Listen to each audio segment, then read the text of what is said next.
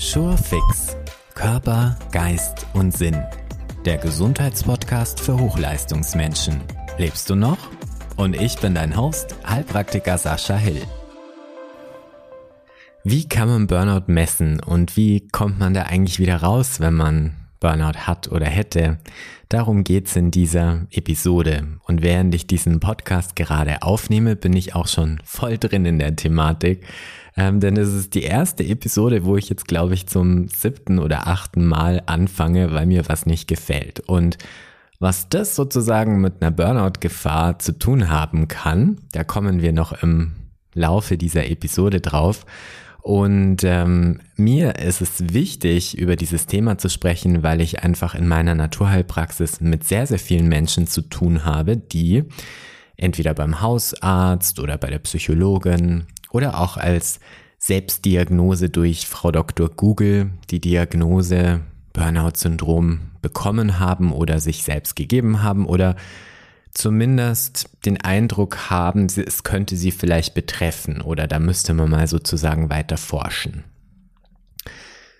Und das Forschen, da möchte ich gleich auch noch sehr detailliert drauf eingehen im Sinne von, was kann man denn da messen, ja, oder welche Systeme im Körper könnten denn da eine Rolle spielen und warum ist es denn eigentlich auch so diffus, das rauszufinden, ja, und warum gibt es da häufig auch ähm, wenig Antworten drauf. All das werden wir auch in diesen nächsten 20 Minuten oder ich, nicht wir, ich werde es versuchen zu beantworten. Und äh, diesmal möchte ich das gleich anfangs sagen. Wenn du Fragen hast oder Fragen auch zu dem hast, was ich hier sage, dann geh doch auf meine Webseite unter www.sascha-hill.de slash podcast. Dort habe ich für dich eine Möglichkeit geschaffen oder für euch, selbst Fragen aufzunehmen. Und ich stelle mir so vor, dass wir, weiß nicht, einmal im Monat so eine QA-Folge machen, wo ich dann eure Fragen in Form von Voice-Nachrichten einspiele und darauf antworte. Also fühl dich herzlich eingeladen, deine Fragen zu den Themen, um die es hier in diesem Podcast geht, zu stellen und ein Teil des Podcasts zu werden und so auch die Themen mitzugestalten. Zu Beginn habe ich zum Thema Burnout mal wieder Wikipedia bemüht und äh, so die Definition, die man da findet, rausgeschrieben oder mir rauskopiert und die möchte ich euch jetzt kurz vorlesen. Also da steht, Burnout ist der Oberbegriff für bestimmte Arten von persönlichen Krisen, die als Reaktion auf andauernden Stress und Überlastung am Arbeitsplatz auftreten. Und der ICD, also unser Verzeichnis, wenn wir sozusagen als Ärzte oder Heilpraktiker Diagnosen stellen, dann macht man das eben anhand des ICDs.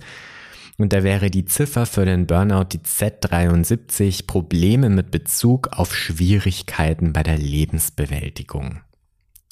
Ja, ich weiß nicht, wie es dir geht, aber ich kann mir da ehrlich gesagt nicht besonders viel drunter vorstellen, weil Persönliche Krisen haben wir alle mal und Ärger am Arbeitsplatz vielleicht auch, sowohl angestellt als auch selbstständig. Und vielleicht ist auch mal in der Beziehung ein schwieriger Monat und alles kommt irgendwie gleichzeitig. Und ja, dann hätten wir schon bestimmt eine Reaktion auf andauernden Stress. Haben wir dann also ein Burnout? Fragezeichen. Ganz anschließend zu diesem vorgelesenen Absatz aus Wikipedia möchte ich sagen, dass die Fachwelt sich überhaupt nicht einig ist. Also es gibt keine Einigkeit, was Burnout jetzt eigentlich ganz konkret ist und deswegen gibt's auch keine Behandlungsstandards. Und ähm, meiner Erfahrung nach auch keine diagnostischen Standards. Das heißt also, wenn man jetzt nicht das Glück hat und an einen sehr ganzheitlichen Arzt oder einen Heilpraktiker, der sich mit diesem Thema gut auskennt, kommt, ähm, dann läuft man Gefahr, dass man vielleicht schnell auch in so einer, naja, ist halt so eine kleine depressive Verstimmung. Man mal ein paar Tic-Tacs und dann wird es schon wieder. Dass man so ein bisschen in dieser Schublade landet, obwohl es eigentlich tolle Möglichkeiten gäbe, wenn man sich mit dieser Burnout-Thematik etwas näher auseinandersetzt, eigentlich da ganz konkrete Aussagen zu treffen da es in der Fachwelt keine wirklichen Standards gibt zu diesem Thema, ist also alles, was ich jetzt hier auch sage, natürlich meine Definition. Ähm, und das, was ich einfach in den letzten zehn Jahren mit Menschen gesehen und herausgefunden habe, die mit Erschöpfungsthematiken zu tun haben oder zu tun hatten. Also daraus ist sozusagen jetzt hier meine Sichtweise entstanden und ist natürlich nur ein Angebot und bestimmt auch nicht vollständig. Ich habe das Wort jetzt auch schon mehrfach gebraucht, Erschöpfung versus Burnout. Könnte also ein Burnout mit einem Erschöpfungssyndrom verwechselt werden oder ist es vielleicht auch das gleiche? Und äh, Depression war ja auch noch in der Loskiste.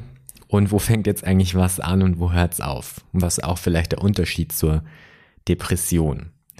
Das sind alles interessante Fragen, weil wenn ich mal so zurückdenke an die Symptome, die ich bei Menschen beobachten kann, wo es in die Richtung Burnout geht oder wo der Burnout vielleicht auch im Raum steht, dann haben die eigentlich so ziemlich alle mit massiven Einschränkungen in der Leistungsfähigkeit zu tun, ja? Leistungsfähigkeit körperlich, aber auch Leistungsfähigkeit kognitiv. Das heißt, Konzentration wird schwieriger, sich zum Sport überwinden wird schwieriger.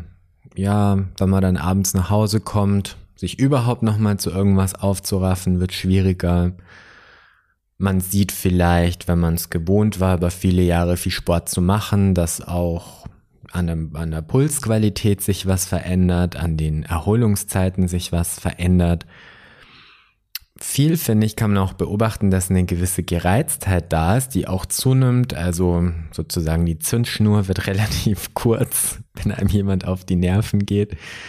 Und ähm, häufig sind auch Rückenschmerzen im Spiel, Schlafstörungen können eine Rolle spielen, Kopfschmerzen können eine Rolle spielen. Sozialer Rückzug kann eine Rolle spielen und meine persönliche Definition von einem Vollbild des Burnouts ist einfach diese totale Resignation. Nichts geht mehr. Und warum ich persönlich finde, dass das keinen so großen Unterschied dann mehr macht, ob man das jetzt Depression nennt oder Burnout nennt. Also Depression hat natürlich gleich wieder so einen Stempel ja, wenn, wenn einem jemand sagt, ah, ich habe Depressionen, dann hat man mal gleich wieder so Vorstellungen, die gesellschaftlich geprägt sind. Burnout hört sich halt einfach irgendwie moderner und schicker an. Aber in der Folge, was es auch für diese Menschen, die davon betroffen sind, bedeutet, finde ich, ist es dann doch sehr ähnlich. Aus meiner naturheilkundlichen Erfahrung als Heilpraktiker glaube ich, dass man auf drei Dinge schauen sollte. Zum einen haben wir das Hormonsystem. Hormone, Hormone sind eines meiner Steckenpferde wirklich, weil ich es so, so interessant finde, weil fast bei jeder, ähm, bei jedem Ablauf, bei jedem Mechanismus im Körper spielen Hormone eine große Rolle und ich finde es total spannend, sich damit zu beschäftigen. Und wenn wir hier über Burnout sprechen, dann ist vor allem das Stresshormon Cortisol sehr spannend. Ja, Cortisol ähm, kann man, finde ich, sich ganz gut selber erklären, wenn man sich so vorstellt, wie das früher war, als wir noch ähm, Jäger waren. Ja, oder die Männer meistens zumindest. Wenn so ein Tiger vor einem stand, ja, und ähm, dieser Tiger ist jetzt so eine Metapher, also der Tiger steht vor einem und der Körper ist in einem totalen Stress natürlich, ja, weil da gibt's jetzt nicht so viele Möglichkeiten. Entweder man wird gefressen oder man schafft es sozusagen, sich gegen den Tiger zu verteidigen, der Gewinner zu sein. Weglaufen wäre auch noch so eine Option, aber ich würde mal behaupten, dass ich glaube, dass der Tiger schneller ist und dass die Strategie nicht so überlebenstauglich wäre. Und dann war das so, je nachdem, wie das dann ausging mit diesem Tiger, also sagen wir mal, du warst der Gewinner und hast den Tiger erlegt, dann wusste dein System auch, okay, Stress kann jetzt sozusagen wieder runterfahren, Cortisol kann nach unten fahren, ähm, der Tiger ist weg, Gefahr ist gebannt, jetzt können wir uns mal erholen und mal tief durchschnaufen und was zu essen gibt's auch noch. In unserer heutigen Welt, ich habe ja gesagt, der Tiger steht sinnbildlich, ist es nicht so ganz leicht äh, mit dem, der Tiger ist dann wieder weg, weil die meisten von uns haben ein Smartphone und parallel ist der Computer an oder noch irgendwelche anderen Bildschirme, wo ganz viele Einflüsse die ganze Zeit reinkommen und Töne klingeln und piepsen und es vibriert und es ist ganz viel los und es gibt Deadlines und vielleicht auch noch eine Familie und jeder hat Bedürfnisse und so weiter und so fort. Und da wird's dann für unser Stresshormonsystem mit dem Runterfahren schon schwierig. Denn bei vielen von uns ist es eben so, dass diese Stresshormone permanent auf Anschlag laufen. Also der Körper hat überhaupt gar keine Möglichkeit mehr, die nach unten zu fahren, ja, und sich zu erholen und sie dann beim nächsten Mal adäquat wieder zur Verfügung zu stellen, sondern bei vielen von uns läuft dieses System auf Anschlag. Für Frauen ist dann auch noch ganz interessant, dass der Vorläufer, also Cortisol wird nicht als Cortisol in unserem Körper gebildet, sondern dann gibt es eine Vorstufe und das ist das Progesteron. Und bei Frauen bildet dieses oder ist das Progesteron für den zweiten Zyklusteil zuständig, für die Menstruation, für die Eieinistung bei Schwangerschaften. Und ähm, es ist einfach eines der zentralen Wohlfühlhormone, übrigens auch für Männer. Nur Männer haben häufig dann nicht so mit den Themen Kinderwunsch zu tun oder mit Zyklusunregelmäßigkeiten zumindest nicht so offensichtlich. Und von daher ist es für Frauen nochmal wichtig auch zu betonen, dass ein, eine lange Zeit mit viel Cortisol auch dafür sorgen kann, dass eben ja der Zyklus durcheinander kommt, weil das Hormonsystem praktisch entscheiden muss, kümmern wir uns jetzt eher um Fortpflanzung oder um Überleben. Und der Körper wird sich dann logischerweise fürs Überleben entscheiden. Es soll jetzt auch gar nicht zu intensiv in die Hormonthematik hineingehen. Da wird es eigene Episoden dazu geben. Aber ein Faktor, wenn das Thema Burnout im Raum steht, ist, dass ich aus meiner Erfahrung heraus auf jeden Fall empfehlen würde, das sogenannte Stresshormon Cortisol messen zu lassen. Das kann man über ein sogenanntes äh, Cortisol-Tagesprofil aus dem Speichel heraus bequem von zu Hause aus machen. Ähm, auch auf diese ganze Speicheltest-Thematik möchte ich nochmal in einer äh, separaten Folge eingehen. Ich möchte es jetzt einfach hier nur sagen. Also, wie kann man es messen? Über eine sogenannte Speicheluntersuchung zum Beispiel. Das heißt, man sieht dann, habe ich morgens überhaupt genügend Cortisol-Ausschüttung, um wach zu werden? Wie läuft es denn dann so im Tagesverlauf? Geht es abends auch richtig schön nach unten, dass ich einschlafen kann? Oder bleibt es vielleicht oben?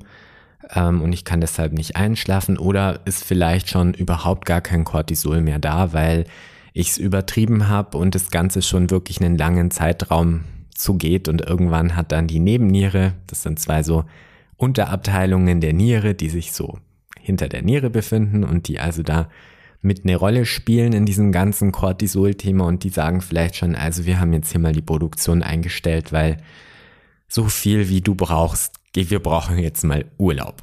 Das ist übrigens für mich ein Indikator, der dieses ähm, Bild von oder dieses Vollbild von dem Burnout erfüllt, wenn es massive Probleme mit dem Stresshormon Cortisol gibt. Und mit massiven Problemen meine ich, wenn wir praktisch eine sogenannte Flatline haben. Das heißt, das Cortisol wird morgens schon gar nicht mehr ausgeschüttet. Und dann ist auch wurscht, was im Tagesverlauf damit passiert, weil es ist praktisch dauerhaft niedrig.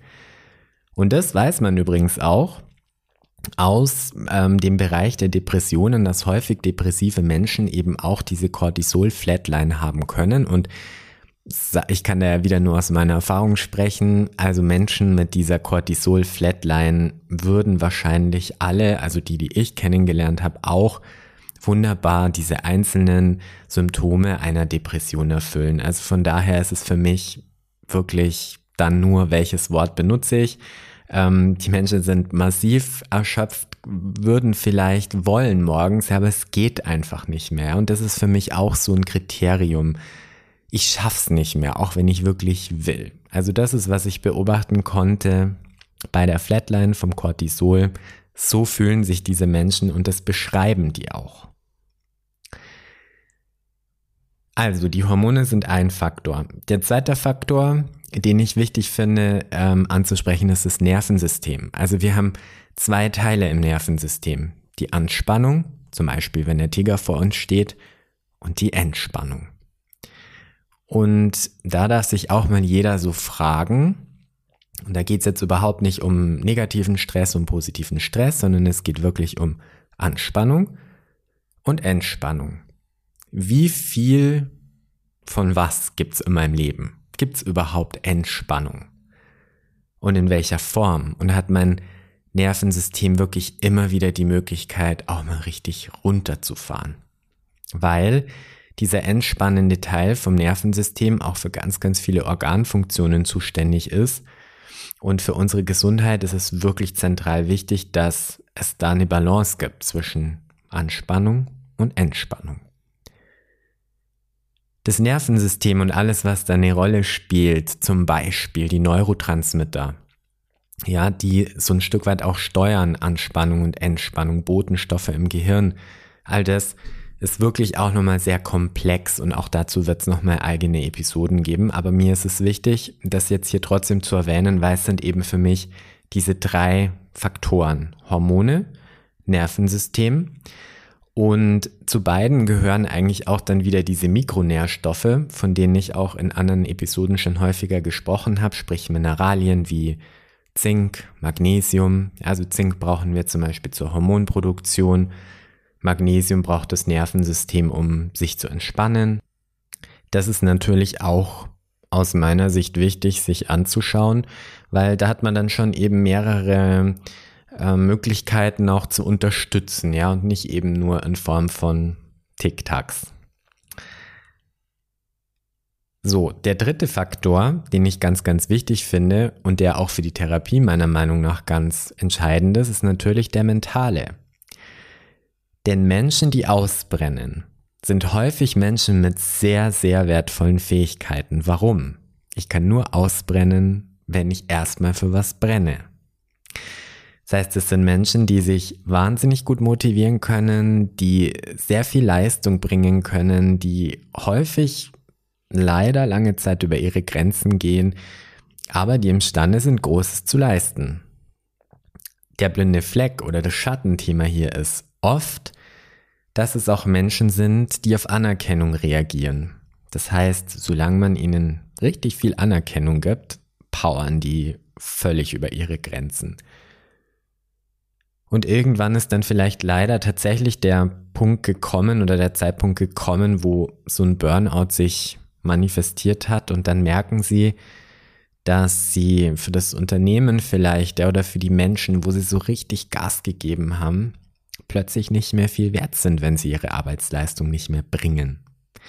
Und dann kommt häufig der große Zusammenbruch.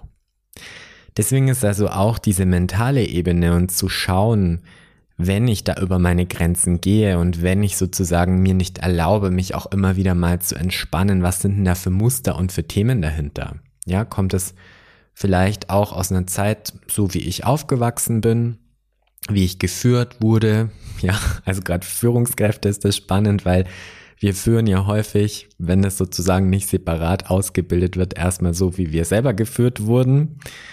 Und ähm, also diese ganze mentale Ebene ist wahnsinnig wichtig. Also wenn man nur wieder auf der Biochemie arbeitet, ja, und schaut, dass man die Hormone in Ordnung bringt und dass man sozusagen Zink gibt oder was auch immer dann da fehlt, und diese mentale Ebene weglässt, dann wird es nicht lange dauern und man wird im gleichen Fahrwasser wieder sein.